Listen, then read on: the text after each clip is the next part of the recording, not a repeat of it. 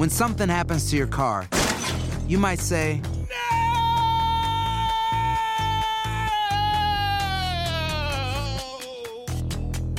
My car. but what you really need to say is something that can actually help. Like a good neighbor, State Farm is there. And just like that, State Farm is there to help you file your claim right on the State Farm mobile app. So just remember, like a good neighbor, State Farm is there. State Farm, Bloomington, Illinois.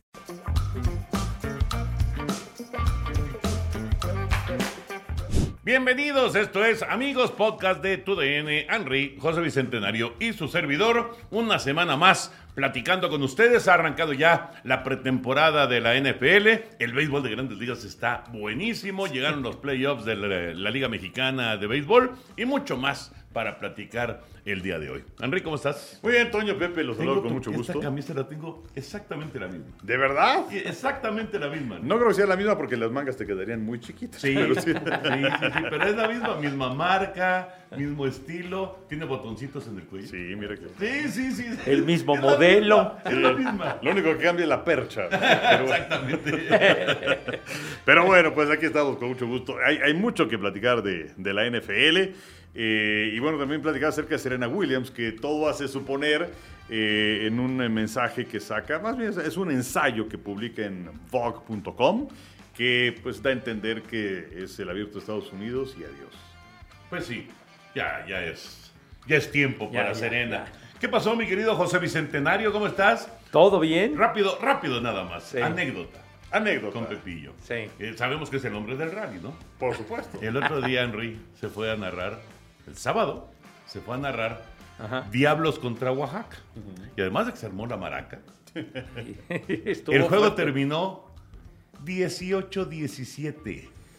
Con narración de Pepe Pero Segarra. claro, o sea, solo, solo tienes que ver, a ver, 1 0, no, 5 4, no, No. 7 5, no, no fue Pepe, 3 2, no, 18 17, ahí estuvo Pepe. Y sí estuve. Y además llegaste aquí a las 3 de la tarde. No, sí, llegué a las, a las 3 de la tarde al, al estadio porque luego se pone un poquito pesado el, el ingreso por, por la, la calle que tiene uno que, que arribar y la puerta 8 y todo lo demás. Entonces, pues bueno, llegué con mucho tiempo porque además hubo una promoción que fue el croquetón. Sí, estuvo bien, ¿eh? No, claro, la, la gente respondió, o sea que si se llegaban a vender 10 mil boletos, entonces la directiva de los Diablos, junto con un patrocinador, iban a regalar una tonelada de croquetas pues, para los, los perros que están en desamparo, pues, ¿no? Entonces la gente respondió, hubo 13 mil aficionados, o sea, fue, fue un entradón de miedo y se presentó el último out a las 9 de la noche con 33 minutos. O sea, 5 horas con 33 minutos. de solaz y sano esparcimiento. Más, Pero más la hora previa que la hora previa y pues bueno, es que tuvimos de todo, de verdad que, eh, por ejemplo, hubo una suspensión por lluvia, eh, una suspensión temprana que afortunadamente duró como unos 16 minutos. Creo que los umpires se precipitaron de que de repente empezó a caer fuerte el agua, pero pasaron 5 minutos y ya. Entonces, en lo que pusieron la lona, la quitaron y hasta eso lo hicieron de maravilla y pronto, pero fueron unos 16 minutos. Luego, ya más adelante, ya saben, el carreraje, desfile de pitchers, batazos, etcétera. Y luego vino un batazo de foul que, que golpeó al umpire principal, al señor Córdoba, Jesús Córdoba, que se puso muy, muy mal ¿Dónde le pegó? muy mal. Ya sabrán en, en dónde le pegó, ¿verdad? Ya sabrán en dónde. Entonces, eh, fue, fue un, eh, alrededor de unos 25 minutos que no se podía incorporar, no se podía incorporar y fueron las asistencias, etcétera. Después el, el carrito de las desgracias se lo tuvieron que, se lo tuvieron que llevar. Y luego Emanuel, Emanuel Ávila, eh, hablé con él por teléfono ya en la, en la, en la noche, ya, ya tarde, como a las 12 de la noche. Y entonces ya, ya me platicaba que sí, el- que sí se puso verdaderamente mal porque eh, al parecer la protección que suelen llevar no, no era la, la indicada, pues que debía de llevar una protección que es un poco más grande. Entonces que el- al recibir el, el- el impacto del batazo de foul, entonces le pegó en una parte donde no estaba la protección y entonces fue como una especie de estallamiento, entonces que se puso muy mal. ¿Y a Ah, poco siguió trabajando? no, no, no, no, Ah. lo, lo tuvieron que... No, no, no, la cosa se puso muy fea, la verdad, y, y sí angustió a todos, porque No. pues pasó mucho tiempo y, y no se incorporaba, pues entonces fue, eh, fue aquello, afortunadamente me, me platicaba Agustín que al parecer se había estabilizado ya en el hospital, etcétera. Y, y más adelante, pues vino la bronca, que fueron otra media hora. Pero ahí sí no fue la clásica cámara húngara, húngara que salen a platicar. Y todo. Ahí sí hubo golpes y patadas y de todo. Eh, se, se traían con, con Julián, el, con el León Rojo, Julián León, este, Justin Brady, que al parecer le dio un golpe por la espalda y se encendieron. Gabriel Lino, el catcher venezolano de, de los eh, guerreros de Oaxaca, al parecer desde el viernes ya tenía pique por ahí. Y entonces expulsaron al Chuyito Favela, que andaba bien bravo. Este, también a Andrés de Horta, que acababa de entrar. Pero sí, sí se armó, se, se armó fuerte.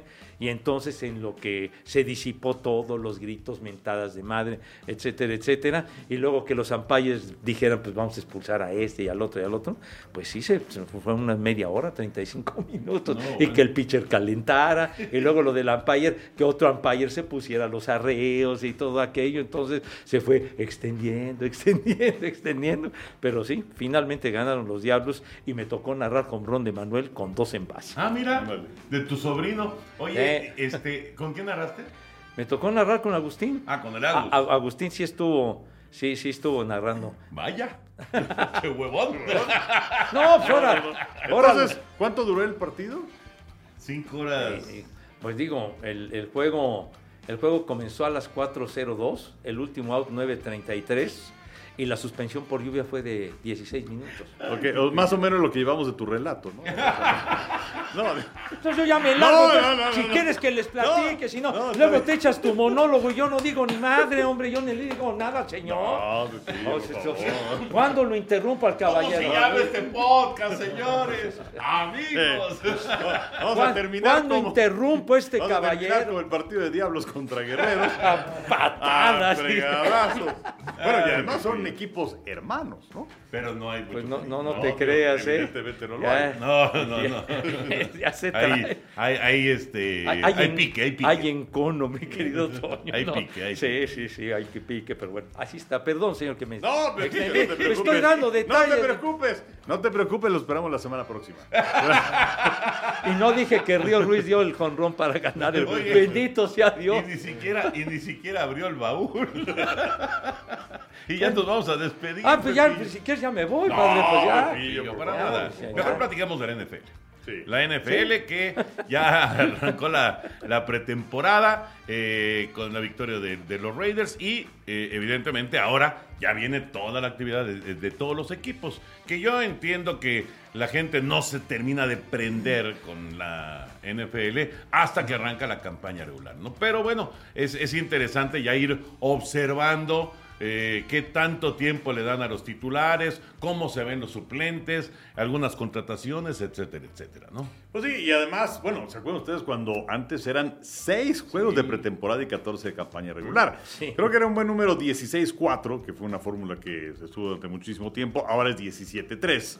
Eh, que es menos tiempo para los entrenadores para ver a, los jugadores. Finalmente de lo que se trata pues, es ver a los jugadores novatos y aquellos que llegan como agentes libres, eh, no necesariamente en su primera campaña en la NFL, que buscan quedarse con algún conjunto y ahora cada equipo tiene más de 90 elementos en su nómina y se van a quedar con 53. Ahora, nada más decir que eh, algunos de los que lucen terminan, eh, digamos que, exhibiendo ¿no? su, su capacidad, eh, no para ese equipo, sino que terminan en otro equipo, ¿no? Pues sí, y además, eh, pues muchos de los eh, llamados titulares, pues no juegan. O sea, juegan en el primer partido a lo mejor nada, en el segundo un par de series, y luego para el tercero los guardan y adiós. ¿no? Exacto. Así, así es la cosa de la pretemporada, por eso es que no es así como que tan, tan interesante, pero por lo menos ya es ver algo de fútbol americano. Y evidentemente los resultados no importan, Ajá. no pasa absolutamente nada, pero sí eh, para, para muchos, muchos de los que están en este momento en los campos de entrenamiento, pues es la oportunidad de su vida, Pepillo. Sí, señor. O sea, es, es curioso, ¿no? Porque sí, digamos que no te ofrece gran cosa para, para el espectador no ofrece gran cosa un partido de estos, pero para todos estos muchachos que están tratando de encontrar un sitio, de ganarse un, un lugar, un nombre, es, es la oportunidad de su vida. Exacto, que les den la oportunidad, aunque sea unos minutos, pero, pero sí tratar de, de lucirse, de demostrar su capacidad, sus habilidades para que sean considerados por el entrenador en jefe, por el staff de, de coacheo y luego pues ya como poco a poco va pasando las semanas y empiezan los cortes, el famoso turco, ¿no? que, que van a pedirle el libro de jugadas y ya se me van al caracho, ¿verdad? Entonces, este, pero- Deja usted su llave, por favor. Sí. Entonces, pues sí, el- la oportunidad es para estos jovenazos y, y pues también eh, jugadores que ya tienen sus años y que, que todavía piensan que pueden ofrecer algo y que les den la oportunidad igualmente. ¿no? Bueno, Henry, ¿qué onda con Karim Hunt? ¿Va a quedarse? ¿No va a quedarse? Porque ya empezó a hacer un rollote ahí con los Browns de Cleveland. Sí, pues él eh, quería una extensión de contrato eh, y no se la han dado. Él había firmado un contrato por dos años. Este es el último año que tiene pactado con ellos. Y dijo, bueno, como no me quieren dar una extensión de contrato, entonces pues me quiero ir. Cámbienme. Pero la directiva dice, pues no, no te queremos cambiar. Eh, él perdió nueve partidos la temporada anterior. Fue tercero en yardas de los Browns de Cleveland. Eh, y pues quedó tan atrás pues porque perdió la mitad de la temporada, pero es un buen corredor, eso es una, una realidad. Lo que sí es cierto es que sí fue otra piedrita en el zapato para una organización que en este momento pues tiene muchas broncas porque eh, vino la apelación a la sanción de la jueza Sue Robinson de parte de la NFL eh, sobre Deshaun Watson y pues, la NFL está pidiendo un año, sanción definitiva, eh, indefinida y también una multa, ¿no? Entonces habrá, que ver en qué para todo esto. No hay una fecha límite. No va a ser Roger Goodell el que, el que dé la sanción. Él ya dijo, pues va a ser fulano de tal, que fue un fiscal eh, anteriormente eh, de, de ¿Es los parte Estados del Unidos. Es Me parece que es eh, independiente. Y entonces él es el que va a establecer la sanción. Yo no creo que vaya a ser por un año. Pues yo sí creo que van a ser por lo menos 12 juegos. O sea, y que, a lo mejor suba, una ¿no? lana. Que suba lo Sí. que habían dicho. ¿no? Sí, yo creo que puede ser. De hecho, es uno de los tratos que había ofrecido la NFL eh, eh, después de que se dio la audiencia para el Sean Watson, que eran 12 partidos y 10 millones de dólares, que es lo que ganó el año pasado con Houston, que no jugó, pero de todas formas le pagaron. Híjole, qué relajo con, con, con este, con este muchacho. Y, y bueno, evidentemente de- todas las organizaciones tienen complicaciones Ajá. y de repente las lesiones afectan o este, algunos que no están contentos, pero a los Browns como que se les carga, ¿no?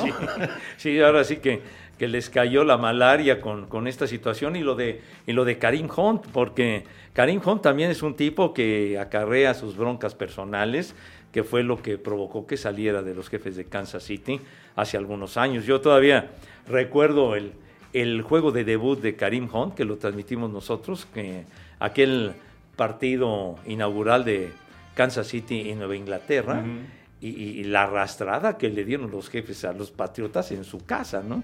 Y ahí Karim Hunt de- demostró que ahora sí que tenía patas para gallo y se, se proyectó de una manera muy importante. Y luego lamentablemente tuvo estos problemas de violencia y, de- y demás, que fue lo que lo sancionaron, etcétera, y que provocó que saliera de los jefes de Kansas City. Así que pues todo queda en la incógnita, ¿no? Vamos a ver si, si se va o se queda, pero de estar en forma es un gran jugador. Sí, sí. El evento del eh, ingreso de los inmortales.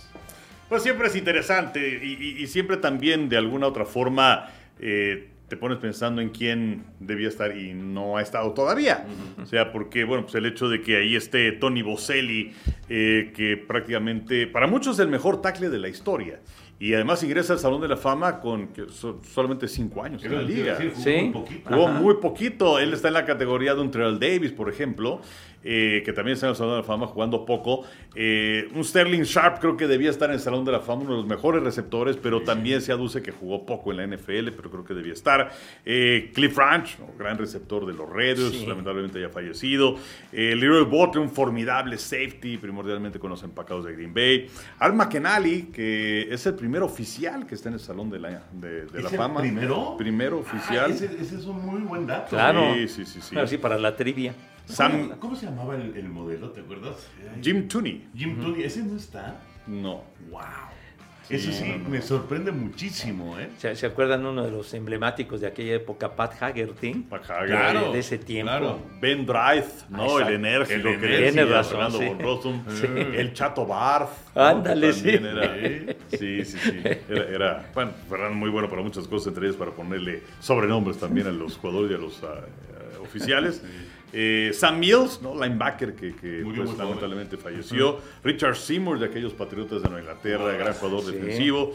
Eh, Dick Vermeil, que llegó al Super Bowl con Filadelfia, no lo gana, pero sí lleva a los carneros de San Luis a, a- a ganar el Super Bowl. Ahorita me acordé. Estaba lloviendo justamente una, una no sé si fue el momento de, del no, no, no, no, lo estaban, lo estaba, estaba platicando, estaba como en un estudio y estaba ahí Dick Vermeil con, no me acuerdo quién estaba platicando con él y este y le digo a Gloria que estaba ahí conmigo, le digo, mira, el señor Bora. Es igualito, güey. Es igualito a Bora Milutinovic. No manches. Di- di- veo a Dick Vermeil y digo, no, este es el señor Bora. De veras, Henry, es igualito. Sí, sí, sí, ahora que lo dices, sí se parece. Sí, se parece. Oye, y, y finalmente eh, Brian Young, eh, gran defensivo de San Francisco, Sí. que pues eh, creo que él tuvo el momento más emotivo de todos, porque pues habló acerca de su hijo que lamentablemente falleció de cáncer a los 15 años. Eh, pero bueno, pues es una generación interesante.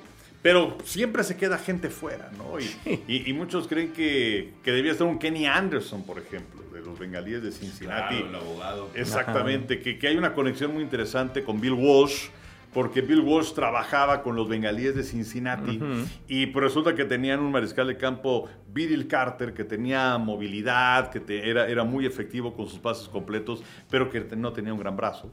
Y entonces fue cuando empezó Bill Walsh a desarrollar su ofensiva de la costa oeste. En, en Cincinnati. En Cincinnati, eh, es- esa ofensiva que pues, ante todo suplía con San Francisco la cuestión de los corredores y todo esto. Entonces, pasecitos cortos para ir avanzando. Y ya después se va Bill Carter y aparece Kenny Anderson y trabaja también Bill Walsh. Y luego ya Bill Walsh pues se va eh, a los 49. Pero eh, pues me parece que el abogado debía estar en el Salón Sí, de la no. Sí, no, no, de acuerdo. De acuerdo. Me- llama la atención, entonces, la, la ofensiva esta de la costa oeste viene de mucho más atrás de lo que conocimos ya con San Francisco. Exacto. Pero mucho más. Imagínate, antes del abogado, de- antes de Ken Anderson. No, pues sí, y es que, y es que Bill Walsh después ya llega, eh, llega a los eh, 49 en 1979, el equipo andaba mal, y lo primero que hace pues es reclutar a Montana, y lo recluta hasta la tercera ronda.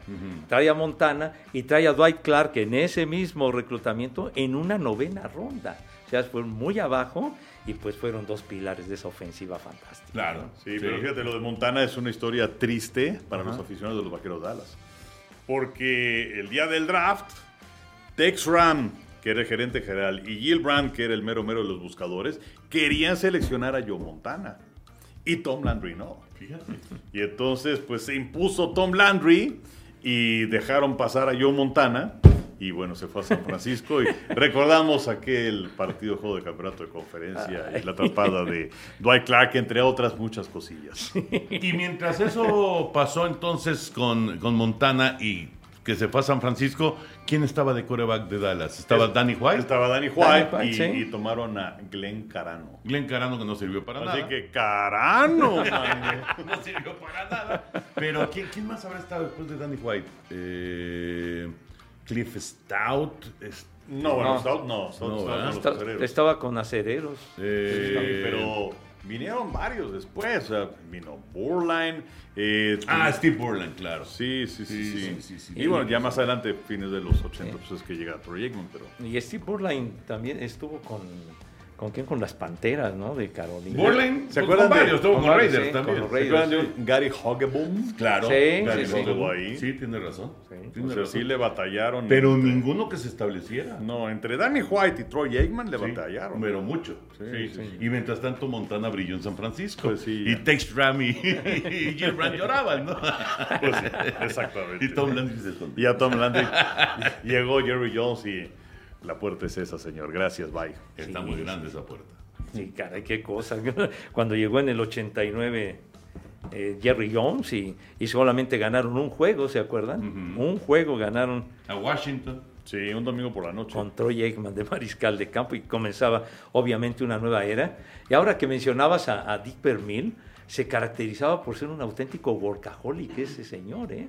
de, de esos de que se quedaba a dormir en Pues su oficina y todo Walsh, ¿eh? esto. Y, y de- o sea que casi casi no se paraba en su casa porque estaba, era un súper estudioso.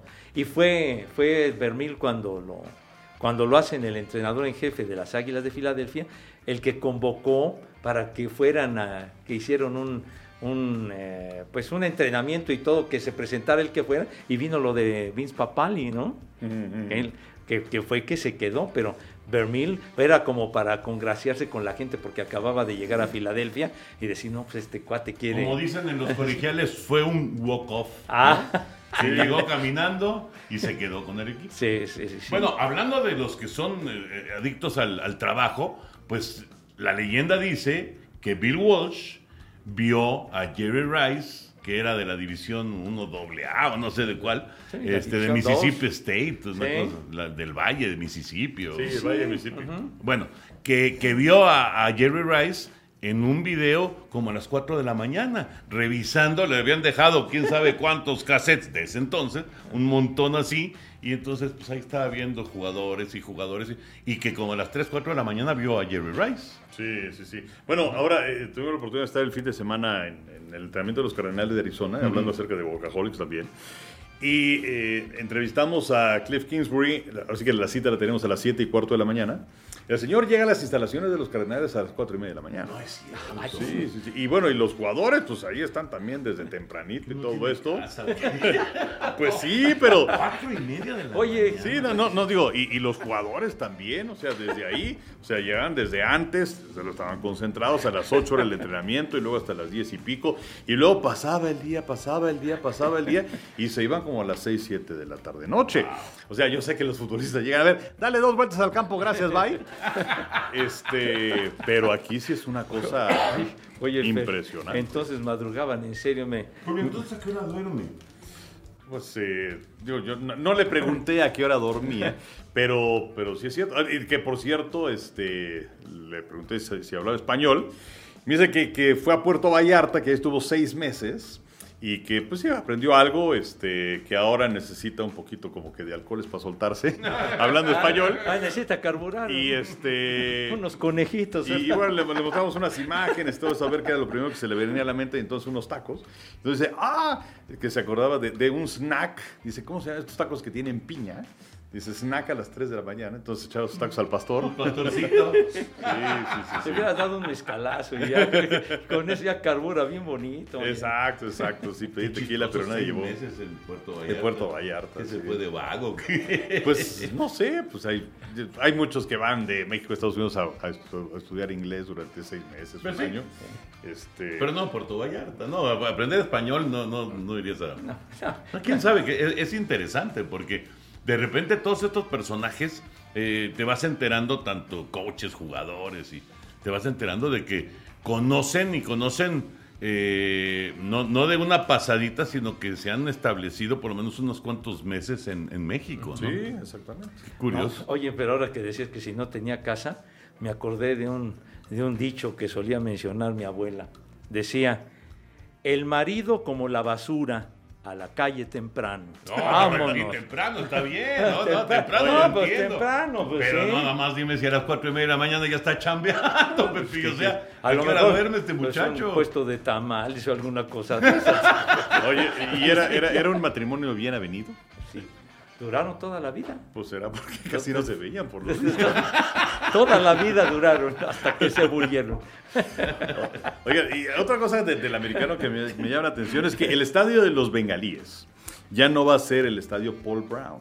Uh. O sea, ya le entraron también a la cuestión esta de La comercializar, El ¿no? billete, el billete. Exactamente. De hecho, llegaron al Super Bowl, campeones de la conferencia americana, hasta sus instalaciones de práctica. Antes se llamaban Cincinnati Bell, ahora tiene el nombre de un patrocinador que la verdad no sé qué hagan, pero Alta Fiber.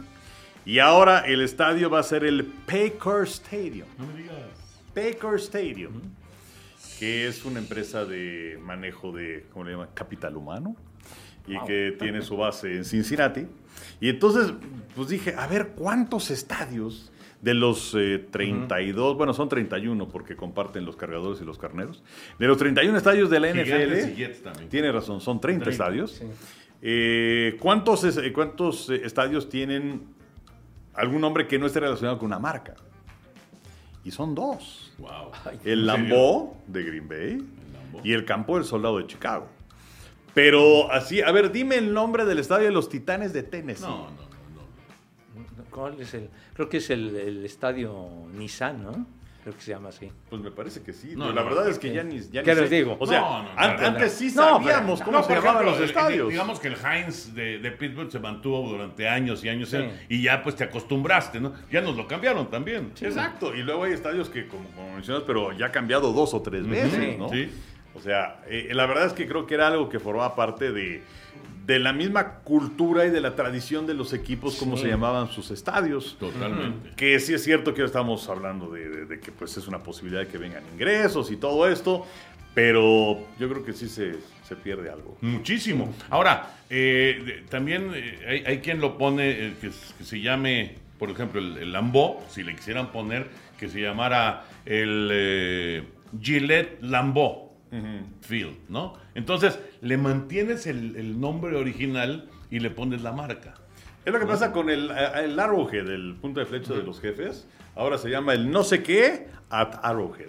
Por lo menos le mantienes Pues la sí. tradición, ¿no? La lo identidad menos. a los equipos. ¿Se acuerdan cuando le pusieron al Estadio Azteca el Estadio Guillermo Cañedo? Sí, justo ¿Cómo no? me, me brinco eso en, en este Sí. momento. Sí. Y sí, bueno, fue cuando falleció don Guillermo Cañedo. Exactamente. Un hombre que hizo muchísimo por el fútbol de, de nuestro país. Este, y luego pues ya regresó a Estadio Azteca. Pero todavía hay en, la- en- en algunas calles, así que te encuentras, este, ya sabes que te, te van marcando las direcciones. Estadio Guillermo Cañedo Sí, todavía. sí. alguna, alguna lámina de nomenclatura. Se, le da, se Sí. le da mucho mantenimiento eso. ¿eh? Sobre todo se actualiza. ¿Hace Exacto, cuánto se actualiza. tiempo fue? Oye, nada más, antes de que siga el Henry, me- que, que mencionaste lo de Jerry Rice, pues a nosotros nos tocó transmitir el último juego colegial de Jerry Rice. Azul y gris, ¿no? El tazón azul y gris lo pasamos un día de Navidad que batallamos para atender los nombres, pero muy grueso porque... ¿Qué? eh, ¿No traías tu celular o qué? no manches, ¿verdad? No, de veras, eh, era, era, era, esa época, época. era una época complicada, pero sí nos tocó transmitir ese juego. Sí, y ahí no. estuvo Jerry Rice. Sí, sí, sí, me acuerdo. Me acuerdo bien. Un, un día de, un día de Navidad que también pasábamos, el día de Navidad pasábamos el tazón aloja. Ujú. Sí. Y, y había alguna ocasión que, que se nos juntaba con el americano, con la NFL. O sea, teníamos tres juegos ese día. Sí. Tres juegos ese día. Sí, Pero bueno, sí. y tazones llegamos a... ¿qué, qué habrá sido? Porque desde que empezaban los tazones hasta que venía el 1 de enero, a veces era 2 de enero, dependiendo Sí. del año, este, transmitíamos yo creo que unos 10 tazones. Sí, ¿no? fácil, Pero- fácil. El tazón de la libertad. El Eh, Blue Bonnet. El Blue Bonnet. Sí. El, el, el de- donde siempre jugaba Brigham Young. Ah, el Holiday. Ajá. Donde El siempre Hol- jugaba Brigham Young. Y Holiday. lo pasamos cuando se coronó Brigham Young. Sí, con- exactamente. Con, con Robbie Bosco, que le ganaron a Michigan, pero a penitas, muy en el alambre. Sí, Sí, Sí. desde luego el tazón de las rosas, el tazón de la fiesta, Naranja. el de la naranja, el del azúcar, que es el primero de enero, el Ta- azúcar. Transmitíamos también uno, el Freedom, que le llamábamos el tazón de la liberación, Sí, el Freedom cierto. Bowl. Sí, es cierto. Lo, pasábamos ese. Así que esa era, la tazoniza, como la bautizara Fernando Bonrosum. No se dejen llevar por imitaciones. Sí, bueno, digamos que lo original es lo, lo que como le puso Fernando, ¿no? sin, sin duda, pues sí, han haber sido como 10, ¿eh? Sí, Fácil. como 10 por año pasado. Fácil, porque eh, es más, recuerdo perfecto que nosotros pasábamos, como dijiste, ese primero de enero, además del desfile de las rosas, todos esos partidos, y Azteca, bueno, y Mevisión en ese entonces, siempre pasaba el tazón del algodón, Sí, el del primero de enero. el del primero de enero. Sí, pero bueno, hasta un momento, porque luego, eh, claro, tienes razón, el del algodón. Y ellos también pasaban el del durazno. Eh, ¿Pero antes o en esa misma...? Era era por ahí del 24 Ah, sí, de antes, diciembre, una cosa Sí. así. Bueno, llegamos a transmitir, ¿se acuerdan? El Army Navy. Claro, También lo supuesto. íbamos a Sí. pasar. Sí, sí, sí, Sí. No, bueno, pasamos un montón de partidos. Yo me acuerdo, ¿cuándo- qué, qué- qué juego fue el de Vini Testaverde cuando le fue del carambas que... Ay, Es que- pero ese. Ay, lo interceptaron como cuatro lo, veces. lo- pasaron, le- fue un juego que lo, lo pusieron en un 2 de enero. Sí, Por- era de la fiesta ese, ¿no? ¿O no? no, me- no recuerdo si. eh, No me acuerdo si enfrentaron a Penn State, uno de esos que, que le fue Muy mal. de la patada. Muy mal, muy a mal. Y entonces fue cuando empezaron con el rollo de que era daltónico. pero, pero ganando el Heisman, ¿no? O, o estuvo cerca de ganar el Heisman. Ay, caray, yo sí no, no, no me no podría afirmar. Ah, no, sí, O sea, era, era el jefe. Del que más se hablaba, ¿no? Vini Testaverde, que yo me acuerdo que, que, eh, que ese tazón que recuerdas se pasó para el 2 de enero, porque era el campeonato nacional, se iba a definir en esa ocasión, y sí le fue de la pedrada a este a Vini Testaverde en esa, en esa oportunidad. No sé si, eh, si, me- si lo mencionaron o no, me fijé el tazón de los cítricos, que lo, El de los cítricos. el de los cítricos lo pasábamos. ¿Cierto? Oye, sí, sí ganó el Heisman. Sí, en el ¿verdad? 86, Vini Testaverde. Ah, bueno, ah, pues fue en ahí ese. fue cuando le ahí la fregada. Exacto, el, el juego, aquel, aquella final que pasamos. Bueno, Sí, pues sí. eh, bonito recuerdo de los tazones, los tazones colegiales que fueron. eh, Oye, fueron cinco intercepciones No, ante Testaverde. me acuerdo que Ahora, fue horrible No perdieron tan feo, perdieron 14-10 ¿Qué, ¿Contra quién fue? contra Penn State. Ah, fíjate, contra Penn State. Sí. Y fue justamente en el Fiesta Bowl del 87. Sí. Que el Fiesta Bowl normalmente era, así normalmente, el, el- el de menor importancia, el de menor rango Sí. de, de- de los juegos de, para recibir el año. Pero en, aquel, en esa ocasión tocó que se fuera el campeonato. Tocó. Sí, este, y bueno, también nos tocó aquel juego de, de Boston College, la actuación aquella inolvidable de Doc Flurry, con, uh, con el receptor aquel, su, su gran pareja, Sí. Gerard Phelan, que, que luego lo reclutaron los, los Patriotas de Nueva Inglaterra a Phelan y nunca pasó. nada, pero con Boston College era, un, era pues el principal objetivo de Doc Flurry. Sí, exactamente. Eh, otro de los personajes del, del fútbol americano colegial, ¿no? Sí. Bueno, eh, Ah, oye, lo de Justin Tucker. Eh, ah, que le dieron un billetote, ¿no? contratazo, ¿no? Sí, extensión cuatro años, 24 millones de dólares. Y la verdad es que sí lo vale. Sí, sí lo vale. Es impresionante. Tengo una- unas estadísticas. Es el porcentaje más efectivo en eh, goles de campo en la historia, 91%. Es increíble, ¿no? El gol de campo más largo de la historia es 66 yardas. Cinco veces en el equipo All Pro. Desde el 2012 es el que tiene más goles de campo y también más puntos anotados en la NFL. En el último minuto de temporada regular, de los partidos donde conecta una patada, va de 16-16. Y además, ya sea en el último minuto o en tiempo extra, tiene 58 goles de campo conectados de manera consecutiva. En el último, no, no estoy, estoy equivocado. Es en el último cuarto o en tiempo extra, último cuarto o en tiempo extra, ha conectado 58 goles de campo consecutivos. sea, los momentos de máxima presión. 58 goles de campo consecutivos. No, bueno, imagínate si no le van a, a dar la lana para que se quede, ¿no? Claro. Oye, pero en la, en la temporada anterior no falló un punto extra. O sea, estuvo el porcentaje, me parece que fue el no- casi el 96% de, de los goles de campo. Estuvo impecable lo que decías del, del gol de campo de 66 yardas dramático contra los Leones de Detroit. para, para Histórico. establecer- exacto, para establecer el nuevo récord. Justin Tucker. Y lo que son las cosas, él, él, él jugó para los Cuernos Largos de Texas y llegó a los Cuervos como agente libre. Como agente libre llegó en el 2012 precisamente y pues se convirtió en el, en el mero jefazo del asunto. Pues sí, yo, históricamente, ¿no? Oye, es que le dieron, Qué le dieron, le dieron a Chris Boswell de los aceleros un contrato de cuatro años y 20 millones de dólares. Y entonces pues digo, "Ay, al señor Tucker me- más, más feria. ¿no? Pues sí. Él sabía que le iban a dar más. Pues sí. Definitivamente. Sí, sí, sí. Oye, y, y Baker Mayfield, que está ahí en los entrenamientos de las Panteras de Carolina, Ben McAdoo, que es el coordinador ofensivo del equipo, que lo recordamos con los gigantes también, Ajá. recientemente, él, él criticaba notablemente a Baker Mayfield cuando iba a llegar a la NFL, decía que, pues, que no tenía gran estatura, que pues, su estilo de juego no le gustaba, que inclusive decía pues, que tenía mano pequeña. Eh, pero pues resulta que dice que se ve gratamente impresionado por Baker Mayfield, que está en esa batalla con Sam Darnold para ver quién es el coreback titular de, de las Panteras. Yo creo que en el juego 1 será Baker Mayfield el titular.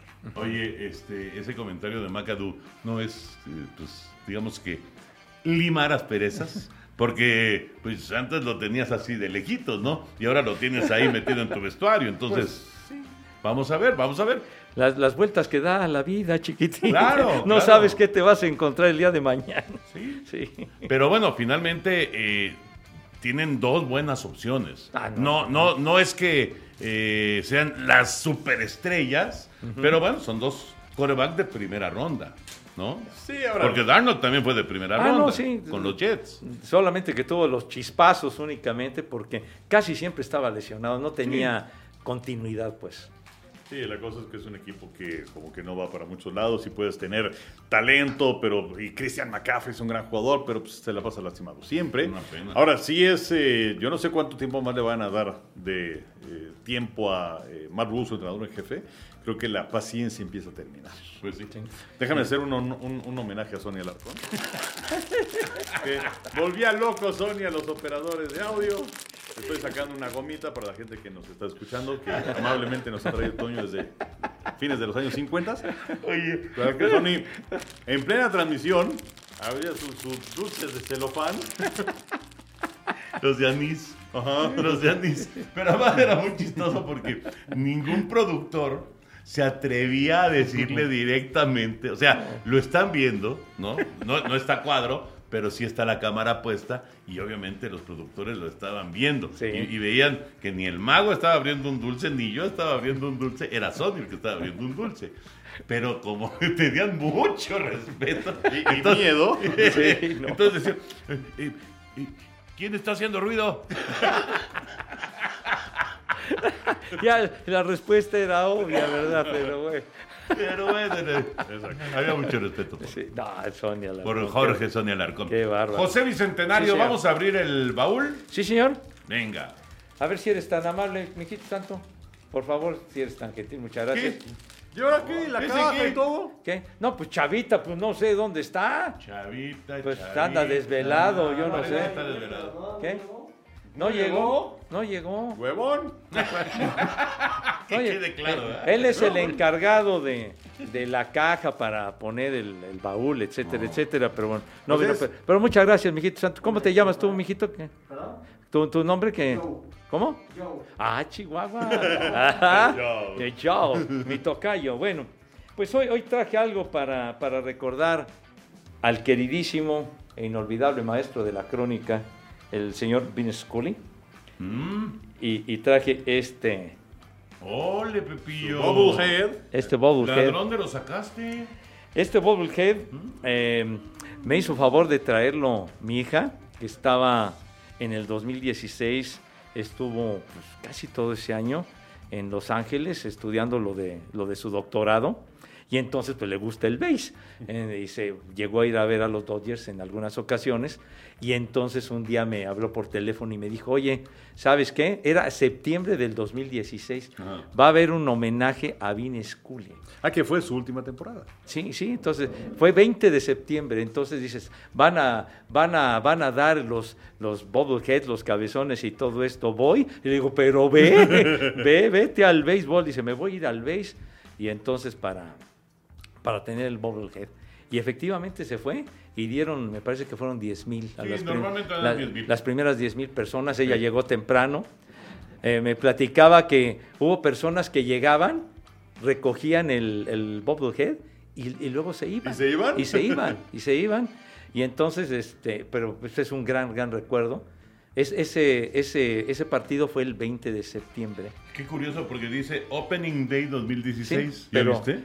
¿Sí? Sí, sí, sí. sí. Sí, pero... ¿O nos está engañando Pepillo? No, no, no. no. Te- te- bueno, enseño una foto de cuando, de cuando le dieron el, el bobblehead a, a Paulina. Pero Entonces- creo que dice Opening Day. Sí. Sí, sí, dice Opening Day, pero eso lo dieron ya al final cuando, porque él se retiró en un 2 de octubre en San Francisco.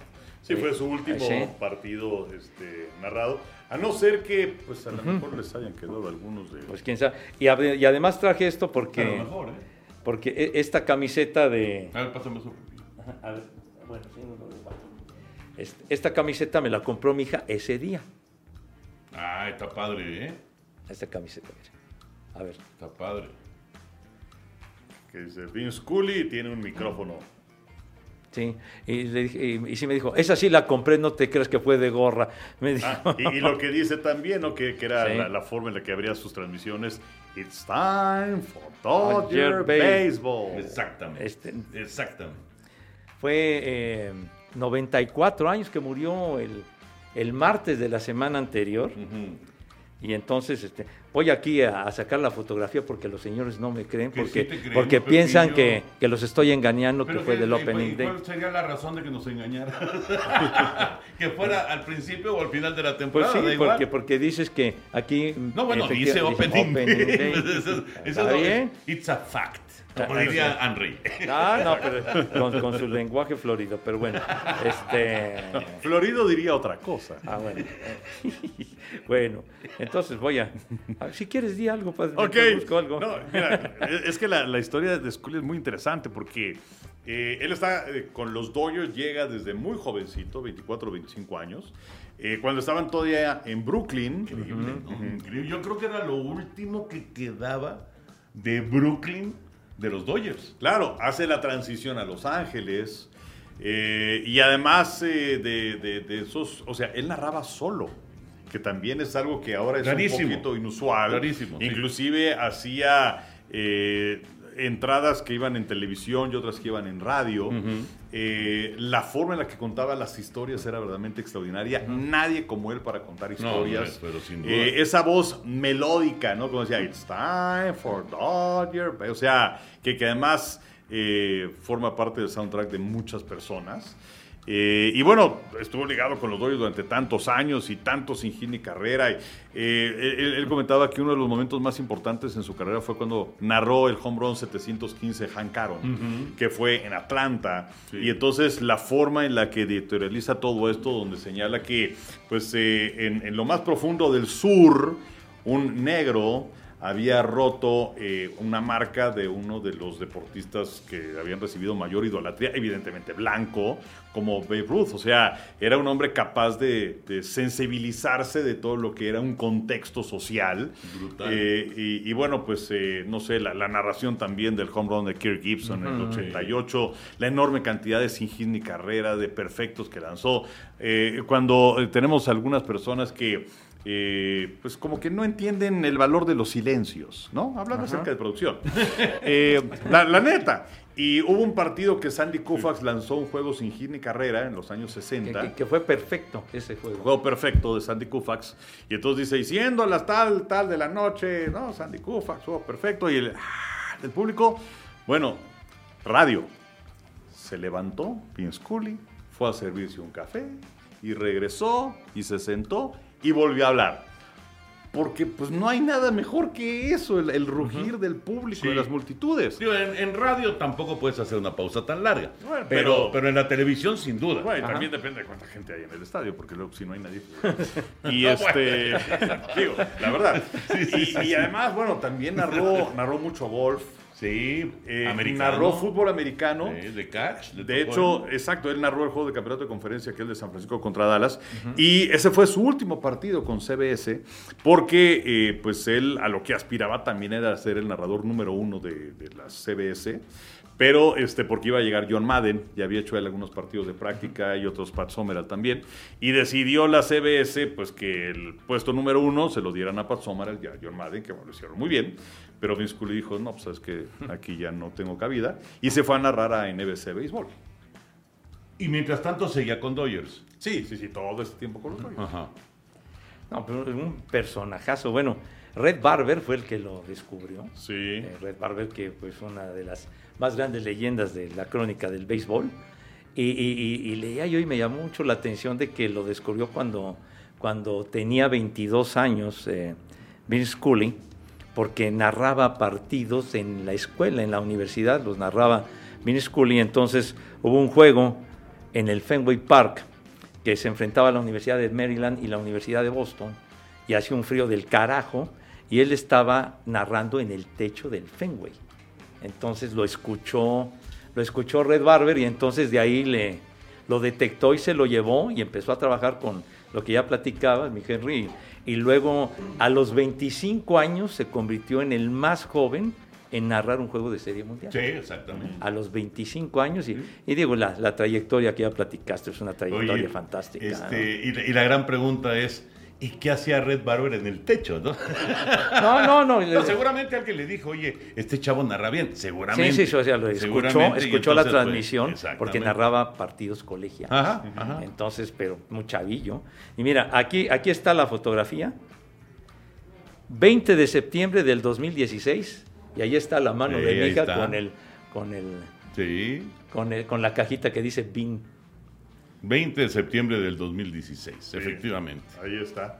Eh, y, y bueno, Vince que tuvimos la oportunidad de saludarlo también en algunas Sí, sí, sí. ocasiones. Claro. Y la verdad, un, un tipazo. Bueno, y se, y acordarán de, de- de ese momento mágico que vivimos cuando eh, lo invitan a lanzar la primera bola en la Serie Mundial del 2017. 17, sí. Ah, pues recién retirado, él recién retirado, y llega y se para para lanzar la primera bola y entonces va a lanzar y dice, ah, caray.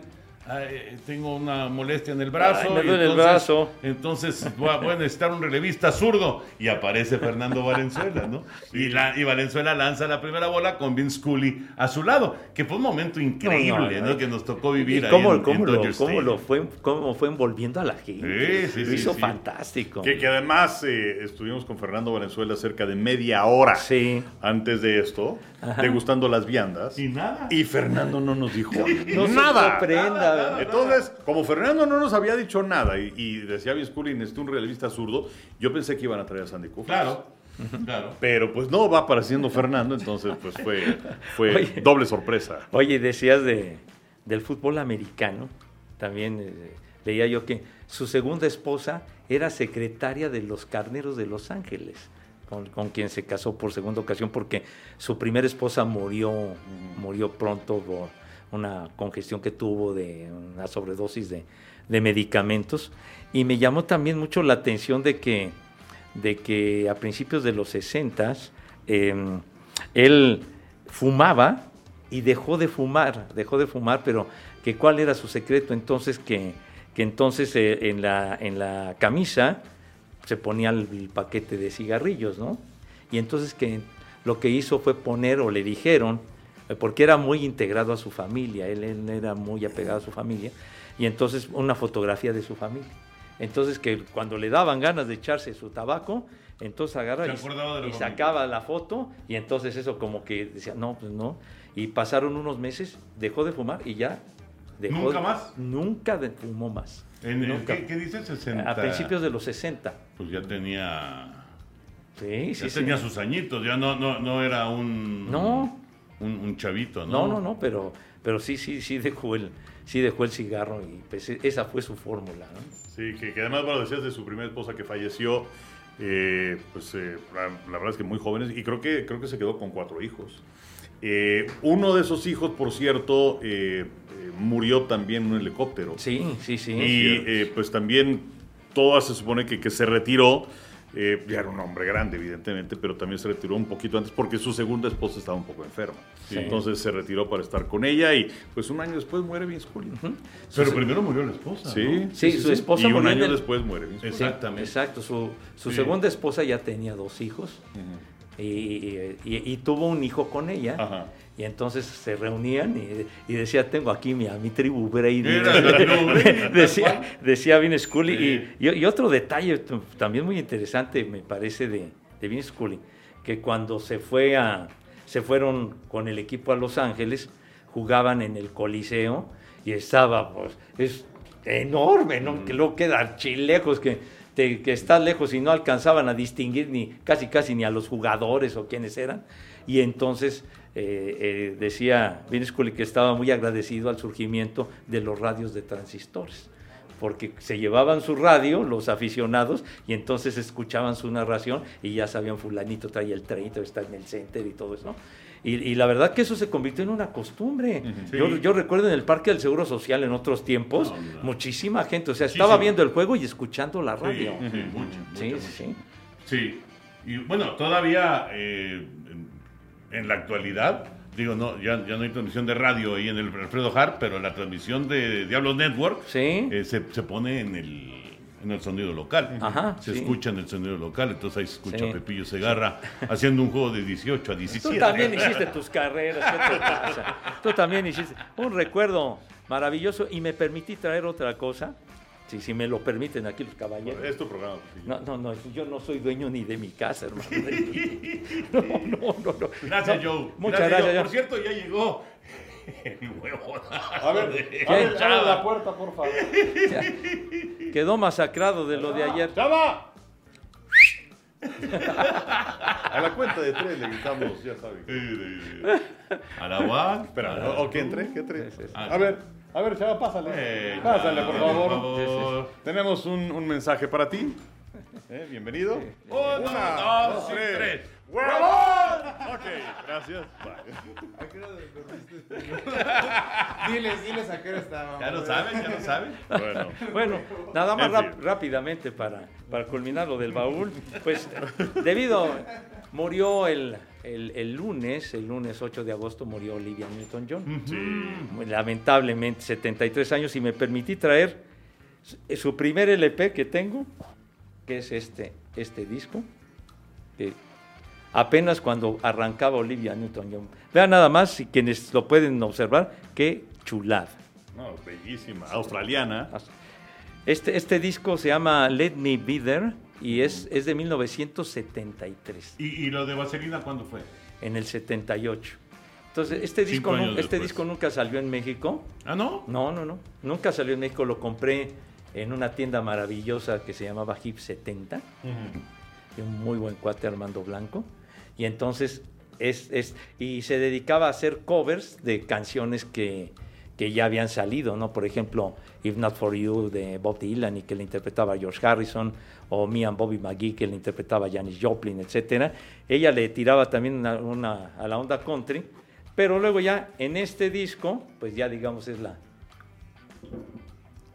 Olivia ya cuando ya Ya era famosa. ya, ya era famosa. Este disco es del 75. Sí, porque, eh, no sé, a lo mejor algunos la descubrieron cuando aparece lo de Vaselina. Pero cuando hace Vaselina ya había tenido nueve números uno en Sí, la sí, lista claro. de Oye, popularidad. Y además eh, todos estábamos enamorados de ella. Sí, no, of course, of course. Y además ganadora de cuatro Grammys. Ajá. Eh, que además, eh, fíjate, es algo interesante porque eh, el estudio no quería a Olivia Newton-John para hacer el papel de Sandy. ¿En serio? Sí, el que pugnó fue eh, John Travolta para que estuviera ahí con ella. ¿En serio? Y tenían opciones. Tenían, una opción era Linda Ronstadt. Otra opción era Marie Osmond. Sí. Y pues, dijo Travolta, no, pues yo quiero que sea Olivia. Y ya cuando fue Olivia, ella tenía ciertas dudas también de hacer la película porque dice, bueno, tengo 29 años y tengo que hacer el papel de una chica de 17. Claro. Pero bueno, pues la verdad es que es una película que se. No, recuerda. la, la verdad No. que muy padre. Y este, y este disco sí es nacional, este disco es, el otro es importado, este es nacional. Digamos, este fue el primero que salió, el primer LP que salió en México de Olivia Newton-John, del 75 que, que traía el tema este de eh, Nunca ha sido tierno, Have You Never Been Mellow, que, que, lo, que, que fue un cañonazo, pero también en este disco pusieron Honestamente Te Amo, que fue la canción que... Eh, Exacto, que fue la que la proyectó en México, pero originalmente no venía en este disco. Venía un uno anterior, pero que no lo editaron en México. Entonces, Lo agregaron. lo eh, el tema lo agregaron en este LP para que, para que saliera.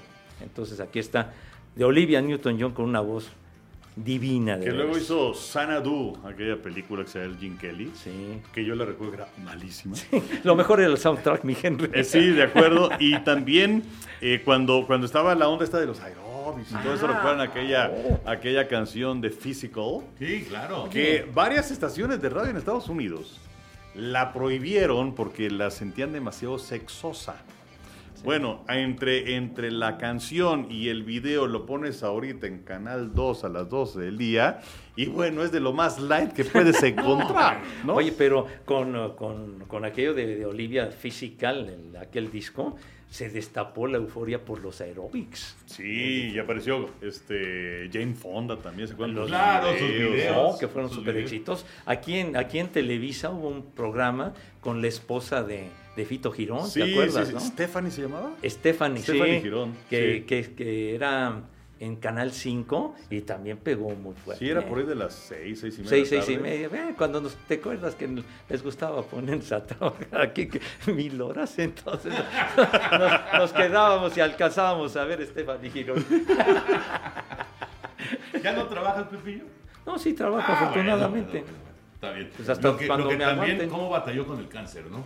Si fueron Sí. 30 años, décadas. 30 décadas. años. Así es. 30 así años es. batalló con el cáncer. Durísimo, durísimo. Y sin embargo, pues ahí, ahí estuvo, siguió apareciendo. Y, pero sí, fueron años ya complicados para muy, muy duros. Son- Olivia. solamente tuvo una hija, Olivia Newton-John. Ujú, Con Guapísima. Latanzi. Matt Latanzi, sí, que al parecer lo, lo conoció en el set de, de Vaselina. Ujú. A ¿En Matt serio? A Matt Latanzi. Oye, entonces fue un romance de muchos años, ¿no? Sí, sí, qué, qué afortunado No, bueno. el caballero. Pues luego, luego tronaron. Ah, Y tronaron. luego ella se volvió. Bueno, los dos se volvieron a casar. Ah, yo pensé que habían, Sí, se, no, se no. habían quedado hasta el final. No.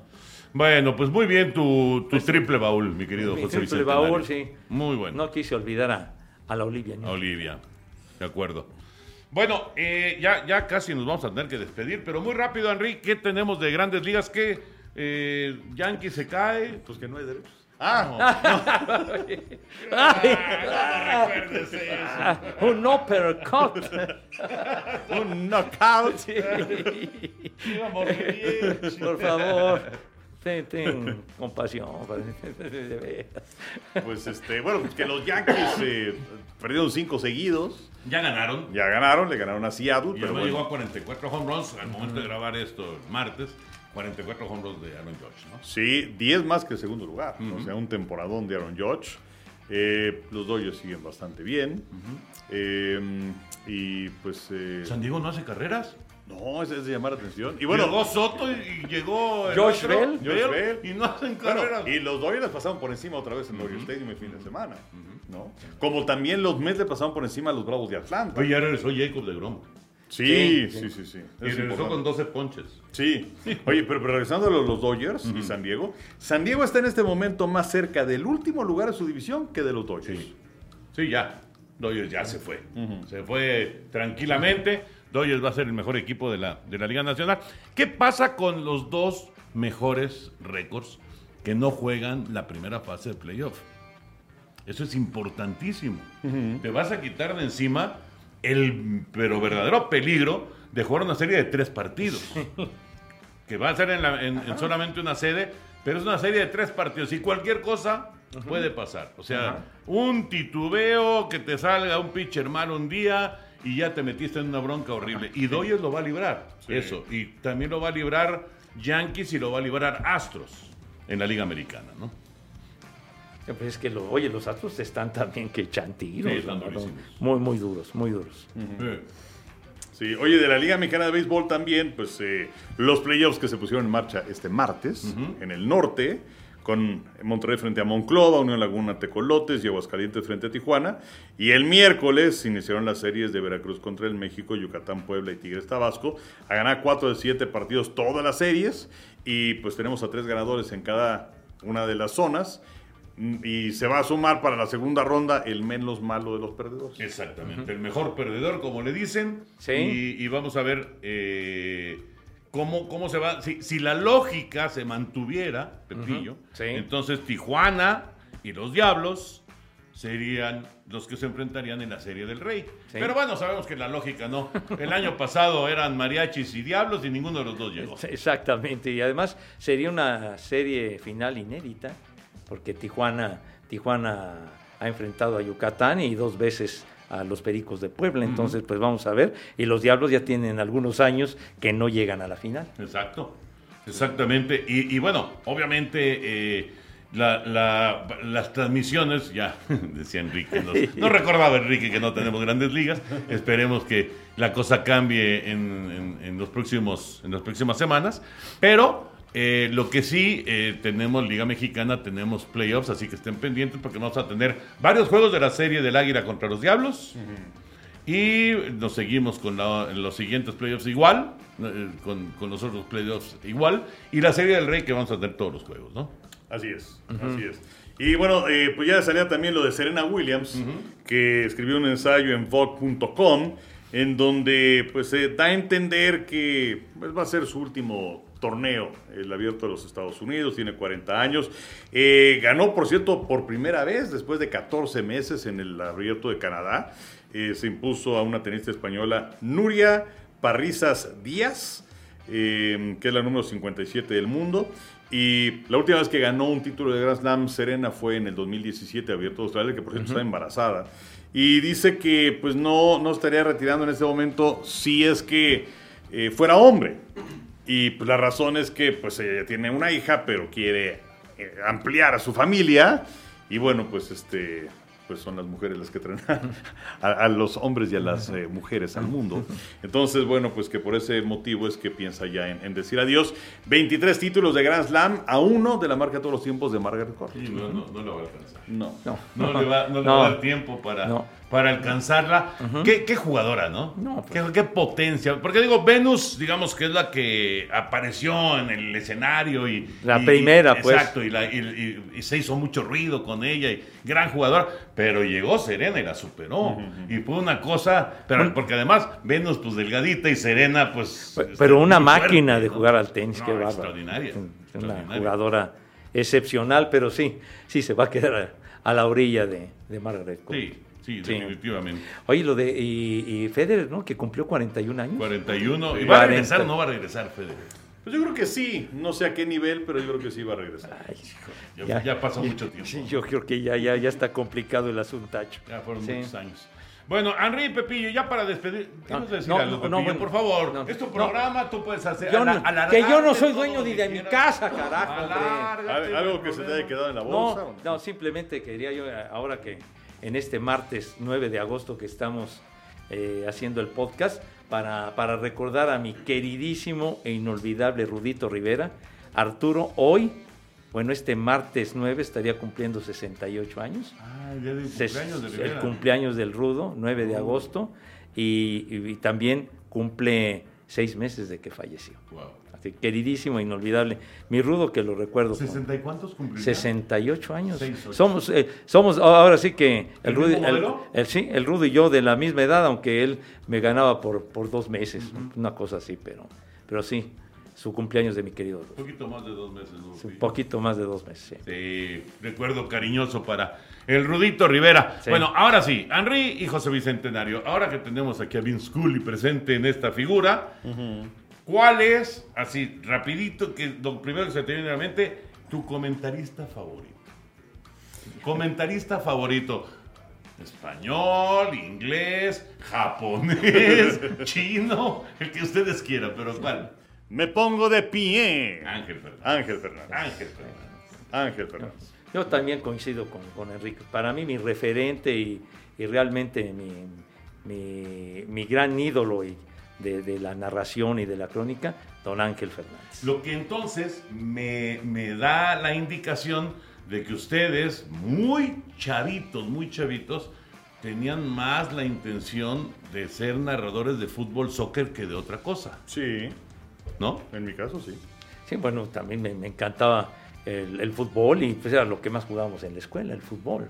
¿no? Pero el, el base, pues sí pasaba en la tele y, y en, y en la radio, pues escuchar al Mago y a Sony y al Rápido Esquivel y todo esto, ¿no? Pero, pero Ángel Fernández era... Era un- magia. Era, era un tipo con un carisma y una personalidad que te envolvía. Sí. Y aparte de, de sus narraciones, pues salían los programas de televisión de aquella época. Entonces, para mí sí, sí mi referente siempre será Ángel Fernández. ¿Cómo, ¿Cómo olvidar a Ángel Fernández cuando, desde luego estamos hablando de los 70s y la comunicación era mínima y cuando salía en Siempre en Domingo con Raúl Velasco dando los Increíble. resultados del fútbol? Increíble. O sea, era, era maravilloso. Pero porque- nadie sabía los resultados. Claro, Henry. exacto. Nadie sabía los resultados. Sí, sobre todo los de los partidos que se habían jugado el domingo. Ajá. Y entonces era el América 1. El, ¿qué juega? el, el Torreón. Y, y le hacían también un, este, Sí. un close-up a la boca, ¿no? Y el, el Torreón 2. Ay, todos en el, en el estudio. ¿no? O sea, era, era, era increíble, No, increíble. no, no. Sí, sí, sí. La, la versatilidad que tenía también para... eh, había un programa a principios de los años 60 que se llamaba Baile con Banart y él era el...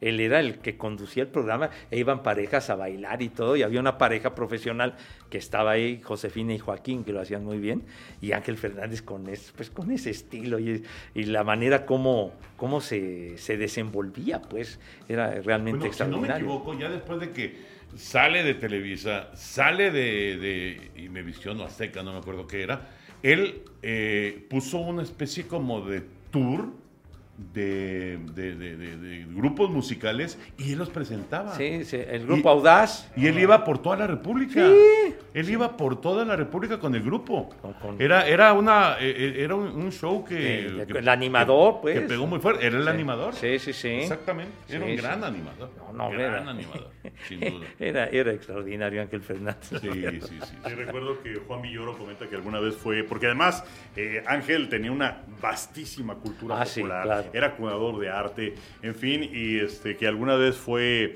Juan Villoro a su casa para hacer una entrevista y entonces ya fueron y le abrieron a, a- a Juan Villoro y detrás de él venía el jardinero y venía con esa guadaña, ¿no?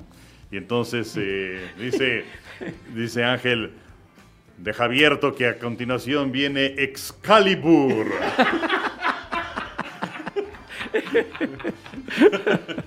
No, no, no, era, era único. Los, apodos, ¿no? Que se mantienen todavía hasta las fechas. Brillantísimo. El Superman Marín y el, El Calimán Guzmán. Ajá, Sí. el inspector López Malo. Sí, sí, sí. El gran Chaparral, que era Ángel Fernández. O el Cirano. No, no, Borja. Carlos Reynoso. El, pero, el Carlos Reynoso.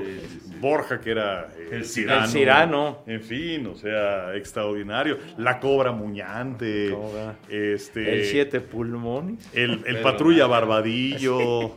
No, no, no, no. Cantidad, cantidad.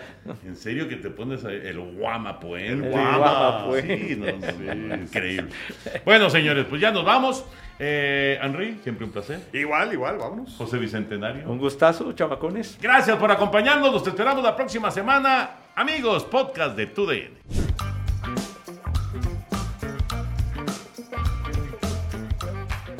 Boost Mobile tiene una gran oferta para que aproveches tu reembolso de impuestos al máximo y te mantengas conectado. Al cambiarte a Boost, recibe un 50% de descuento en tu primer mes de datos ilimitados. O, con un plan ilimitado de 40 dólares, llévate un Samsung Galaxy A15 5G por $39.99. Obtén los mejores teléfonos en las redes 5G más grandes del país. Con Boost Mobile, cambiarse es fácil. Solo visita boostmobile.com. Boost Mobile, sin miedo al éxito. Para clientes nuevos y solamente en línea, requiere AroPay. 50% de descuento en el primer mes requiere un plan de 25 dólares al mes. Aplican otras restricciones. Visita boostmobile.com para detalles.